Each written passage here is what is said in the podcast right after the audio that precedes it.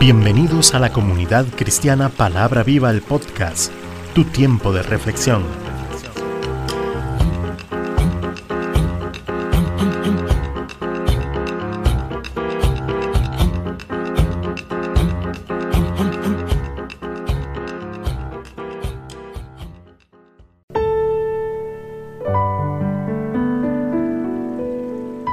Hoy con José Alberto Delgado.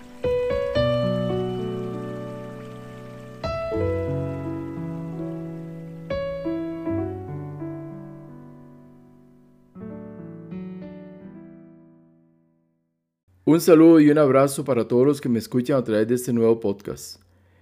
Señor Dios eterno y misericordioso, te pido que nos abra nuestro entendimiento para comprender el misterio de la piedad, el cual nos enseña las virtudes de aquel que vino en gloria y se fue en gloria. Que seamos fortalecidos y convencidos por su Santo Espíritu, reconociendo cada día que sin Cristo no somos nada. Todo esto te lo pedimos, Padre amado, en el nombre de nuestro Señor Jesucristo. Amén. Nuestro tema de hoy, la piedad en el Nuevo Testamento. El término piedad en el Nuevo Testamento se refiere al cumplimiento y la obediencia de los mandamientos de Dios y el deber de ser fieles en todo, comportándonos como verdaderos hijos de Dios. Caso contrario, en el Antiguo Testamento, la palabra piedad era vista como misericordia, ya que a través de la lectura podemos encontrar frases como, oh Dios, ten piedad de mí. En 1 Timoteo capítulo 3, el apóstol Pablo nos habla claramente sobre este tema. Esto te escribo, aunque tengo la esperanza de ir pronto a verte, para que si tardo sepas cómo debes conducirte en la casa de Dios, que es la iglesia del Dios viviente, columna y baluarte de la verdad. E indiscutiblemente, grande es el misterio de la piedad. Dios fue manifestado en carne, justificado en el Espíritu, visto de los ángeles, predicado a los gentiles, creído en el mundo y recibido arriba en gloria. Cuando el apóstol Pablo se dirige a Timoteo para enseñarle cómo debe conducirse en la casa de Dios, claramente le dice que es la iglesia del Dios viviente, la cual es columna y baluarte de la verdad. Aquí encontramos dos características sumamente importantes que merecen gran atención. Primero dice es columna, algo que es erguido, que sostiene, que tiene que tener cimiento y que no se cae inamovible, muy fuerte y que sobresale. ¿Cuál cree usted que es la columna de la iglesia? Cristo, el cual fundó en la cruz la misma iglesia, cuando derramó toda su sangre. Ahí Cristo fundó la iglesia y Cristo es la columna central de toda la iglesia, cuando dio su vida por cada uno de nosotros. Y ahí no escatimó absolutamente nada, se dio por completo, derramando hasta la última gota de su sangre, en sacrificio santo agradable a Dios, suficiente para el perdón de nuestros pecados. Esta iglesia santa y pura es guiada por el Espíritu Santo de Dios. Juan 16:13 dice, pero cuando venga el Espíritu de verdad, Él os guiará toda la verdad, porque no hablará por su propia cuenta, sino que hablará todo lo que oyere, y os hará saber las cosas que habrán de venir lo que significa que la iglesia no está a la deriva, es guiada, es dirigida hacia donde el Espíritu Santo así lo desee. El otro punto es baluarte, es un baluarte, es el baluarte de la verdad. Y para comprender este aspecto veamos primero el concepto de baluarte. Según el diccionario bíblico es también conocido como un bastión, es la parte que sobresale de una fortificación militar y que sirve para la defensa de un sitio. Entendamos, dice que sirve para la defensa de un sitio en particular, por lo cual, si la iglesia es columna y baluarte, es decir, estamos llamados a ser columnas y defensores de la verdad del Evangelio de Jesucristo, por lo que somos una fortaleza bien ubicada para contrarrestar las artimañas del enemigo El Evangelio en muchas de sus partes ha sido distorsionado por Satanás, confundiendo principalmente a los débiles en la fe y descuidados en el conocimiento bíblico y faltos del Espíritu. Hay muchos ejemplos que se dan, y principalmente por intereses de algunos, como es el caso que apunta el, apóstol Pedro en 1 Pedro 5.2, donde el Señor dice, apacentad la grey de Dios que está entre vosotros, cuidando de ella, no por fuerza, sino voluntariamente, no por ganancia deshonesta, sino con ánimo pronto, no como teniendo señorío sobre los que están a vuestro cuidado, sino siendo ejemplo de la grey. ¿Por qué cree que Pedro menciona estas atrocidades? La iglesia de Jesucristo no se maneja a la fuerza, con imposiciones. El cristianismo llega a Cristo por su propia voluntad porque simplemente decidió seguir a Jesús, aceptando su llamado. Nada le ha, nada le ha sido impuesto. Cierto que en 1 Corintios 9:13 dice, ¿no sabéis que los que trabajan en las cosas sagradas comen del templo y los que sirven al altar del altar participan? Pero eso no da lugar a aprovecharse deshonestamente. El Señor, el Señor nos enseña claramente que nuestro servicio debe mantener el principio en el cual nos enseña Jesús en Mateo 18. Sanad enfermos, limpiad leprosos, resucitad muertos, echad fuera demonios, de gracia recibisteis, dad de gracia. También agrega Pedro que no hemos sido llamados a servir al rebaño bajo señorío, por lo que no podemos olvidar que en la iglesia de Jesucristo nadie es mayor que otro, y que la única cabeza de la iglesia es Cristo, los ancianos solo somos servidores en el reino de los cielos, llamados a servir con sencillez y humildad de corazón. Y lo más importante de todo es, es que seamos verdaderos defensores de la verdad, como dice en Mateo 5:18, porque de cierto digo que hasta que pasen el cielo y la tierra, ni una jota, ni una tilde pasará de la ley, hasta que todo se haya cumplido. Y Lucas nos agrega en 16:17, pero más fácil es que pasen el cielo y la tierra que se frustre una tilde de la ley. Y Gálatas 1.9 dice, como antes hemos dicho, también ahora lo repito, si alguno os predica diferente evangelio del que habéis recibido, sea anatema. Todo este tema que hemos visto acerca del comportamiento de los pastores en la guianza de los rebaños es sumamente importante, porque puede traer confusión y puede traer doctrinas que no son conforme a la palabra de Dios. Por eso tenemos que estar alertas, discerniendo, orando, buscando de la palabra para poder contrarrestar cualquier mentira de Satanás que afecte la verdad tal como es. Por eso también dice, e indiscutiblemente grande es el misterio de la piedad. Dios fue manifestado en carne, justificado en el Espíritu, visto de los ángeles, predicado a los gentiles, creído en el mundo y recibido arriba en gloria. Entonces, volviendo a tan, a tan gran misterio de la piedad, el apóstol Pablo divide este enigma en seis aspectos sumamente importantes. Veamos, primero dice, Dios manifestado en carne. Cristo, al venir al mundo, fue hecho carne.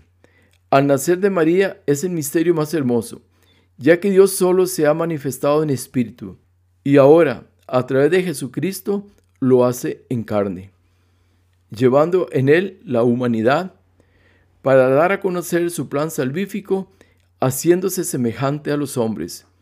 Juan 1.1.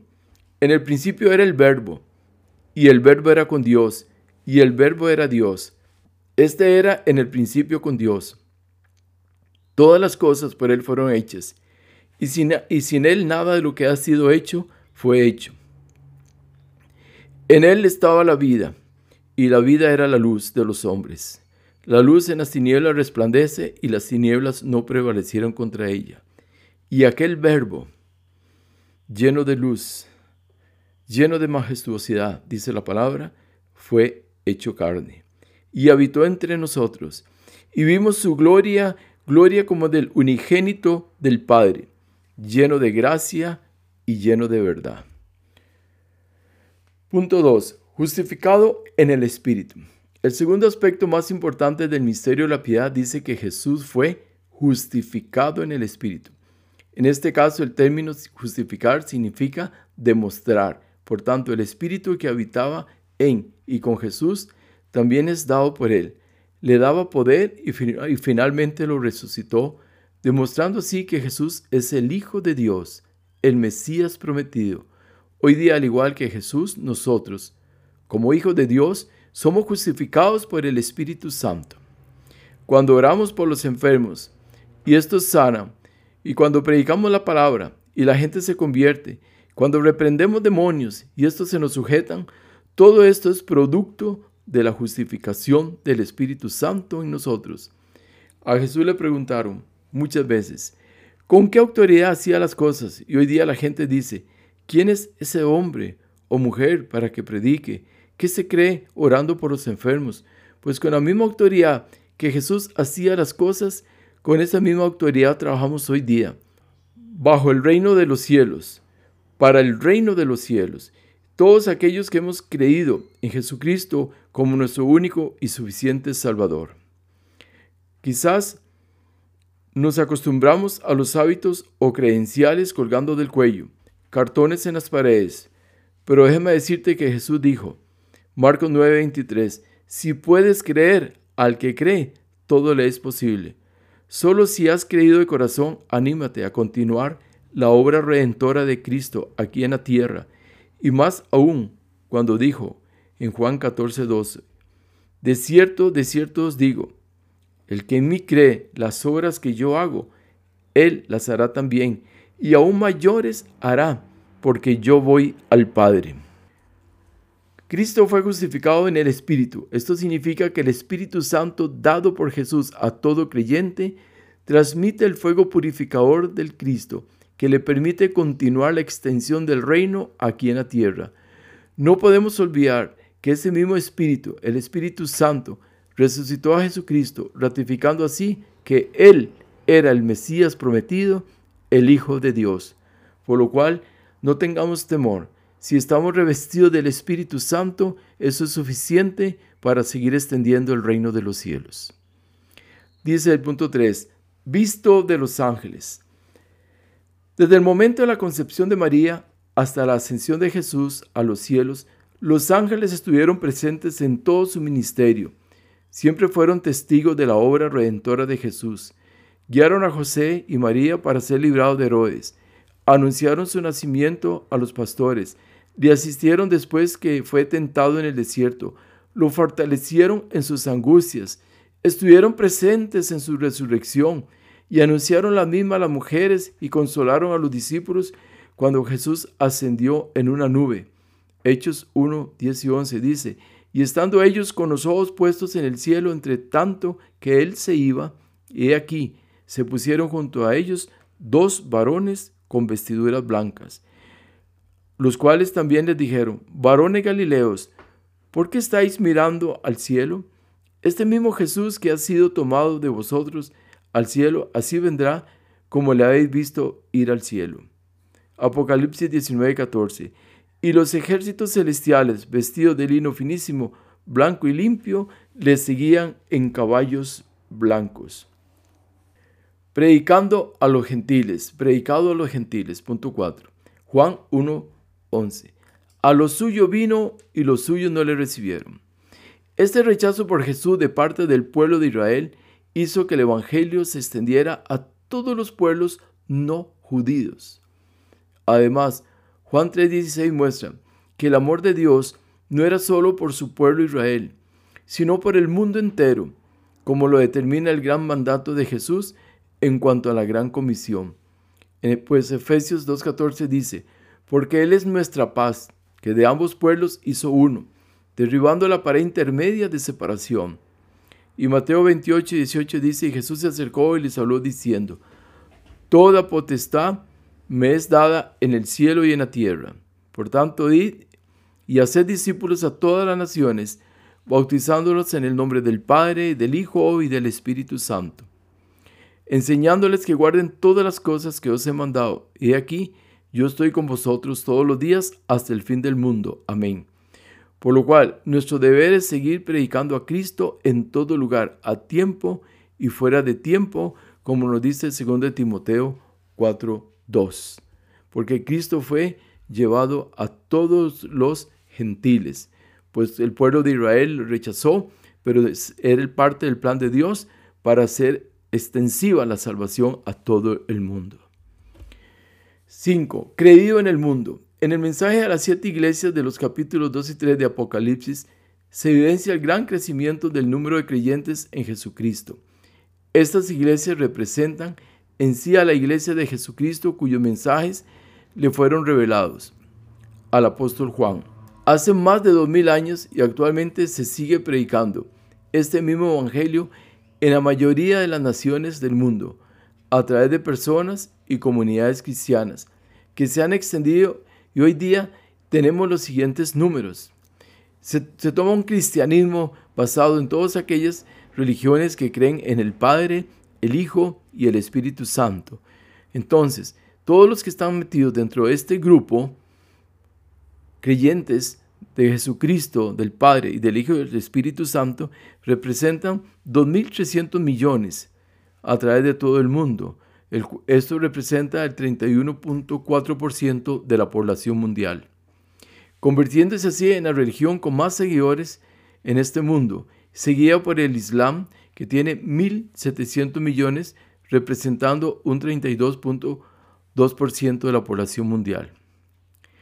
Ahí más adelante podemos ver, pero si gustan, lo pueden investigar y pueden encontrar todo el resto de las iglesias, pero las más importantes que sobresalen son estas, principalmente el cristianismo, que denota que está en cantidad de números superior a cualquier religión de este mundo. Por lo cual no hay duda de que Cristo ha sido creído en el mundo. Y el punto 6, recibido arriba en gloria. La ascensión de Jesús a los cielos fue algo sublime, pues a Jesús se le devolvía la gloria que él tenía antes de venir al mundo. Y dice la palabra, y los sacó fuera hasta Betania, y alzando su mano los bendijo. Y aconteció que bendiciéndolos se separó de ellos y fue llevado arriba al cielo. Esto en el momento de la ascensión de Jesús. En 1 Tesalonicenses 3:16 dice, declara que Jesús fue recibido arriba en gloria. La gloria es el lugar al que fue llevado Jesucristo, resucitado y victorioso, al paraíso, donde serán llevados todos los que crean en el amor de Cristo, los que crean en Él. Esta recepción de Jesucristo en los cielos fue y sigue siendo para su exaltación por la victoria que tuvo en la cruz sobre la carne, el mundo y el diablo lo que hace que ya no sea un humilde hijo de carpintero, sino como dice Apocalipsis 1.12, y me volví para ver la voz que hablaba conmigo, y vuelto vi siete candeleros de oro. Y en medio de los siete candeleros a uno semejante al Hijo del Hombre, vestido de una ropa que llegaba hasta los pies, ceñido por el pecho con un cinto de oro. Dice que su cabeza, sus cabellos eran blancos como blanca lana, como nieve, sus ojos como llama de fuego, sus pies semejantes al bronce bruñido, refulgente como en un horno, y su voz como estruendo de muchas aguas. Tenía en su diestra siete estrellas, de su boca salía una espada aguda de dos filos, y su rostro era como el sol cuando resplandece en su fuerza. Como podemos observar, esta característica de Cristo, como Cristo glorificado, no tiene que ver nada ya como fue Cristo aquí en la tierra.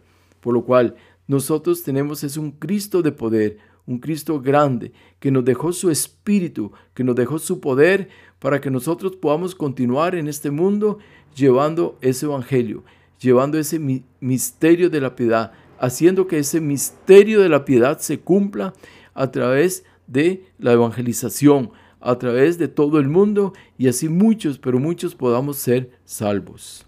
Oremos. Dios eterno, que enviaste a tu Hijo único, a Jesucristo, a morir por nosotros, te pedimos que nos hagas columnas y baluartes para aprender a ser verdaderos defensores del Evangelio, no solo guardando tus mandamientos y preceptos, sino también poniéndolos en práctica, llevando así el mensaje de salvación a otros muchos que lo necesitan, siguiendo el ejemplo divino de Cristo Jesús cuando estuvo aquí en la tierra. Haz, Señor, de tus hijos, de nosotros tus hijos, verdaderos mensajeros, que sepamos luchar contra toda apostasía hacia tu palabra, predicando siempre con la verdad y llenos de tu Santo Espíritu. Así te lo pedimos, Padre amado, Padre de Gloria, en el nombre de Jesucristo, Señor Dios Todopoderoso, para que esta iglesia, la iglesia de Cristo, cada día sea más y más grande, Señor, y muchos sean alcanzados a través de las verdades del Evangelio, los las cuales defendemos con todo corazón para que se cumpla, Señor, que verdaderamente y se demuestre que verdaderamente Cristo es el Dios de gloria, el Hijo del Dios viviente, nuestro Salvador Santo, que sin Él absolutamente seríamos nada en este mundo. Oh Dios, permita que muchos otros también se llenen de Cristo para que sean bendecidos grandemente. Así te lo pedimos en el nombre de Jesús. Amén y amén. Termino con esta cita de Colosenses 3:4. Cuando Cristo, vuestra vida, se manifieste, entonces vosotros también seréis manifestados con Él en gloria. Aleluya. No olvides compartir este episodio con sus amigos y familiares. Les habló su amigo servidor José Alberto Delgado desde el hermoso Valle Santa María de Dota, San José, Costa Rica, América Central. Hasta el próximo episodio, si Dios lo permite. Bendiciones. Amén.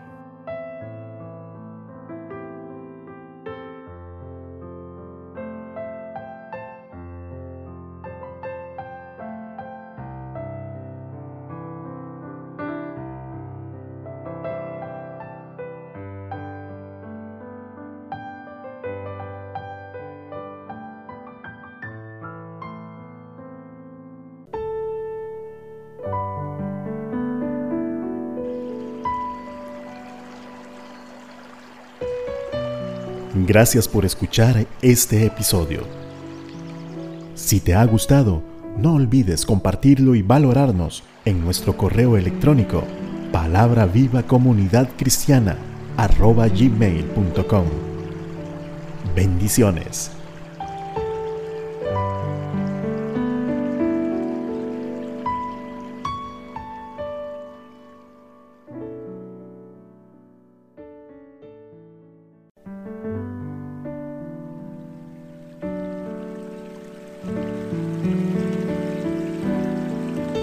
Comunidad Cristiana Palabra Viva, todos los derechos reservados.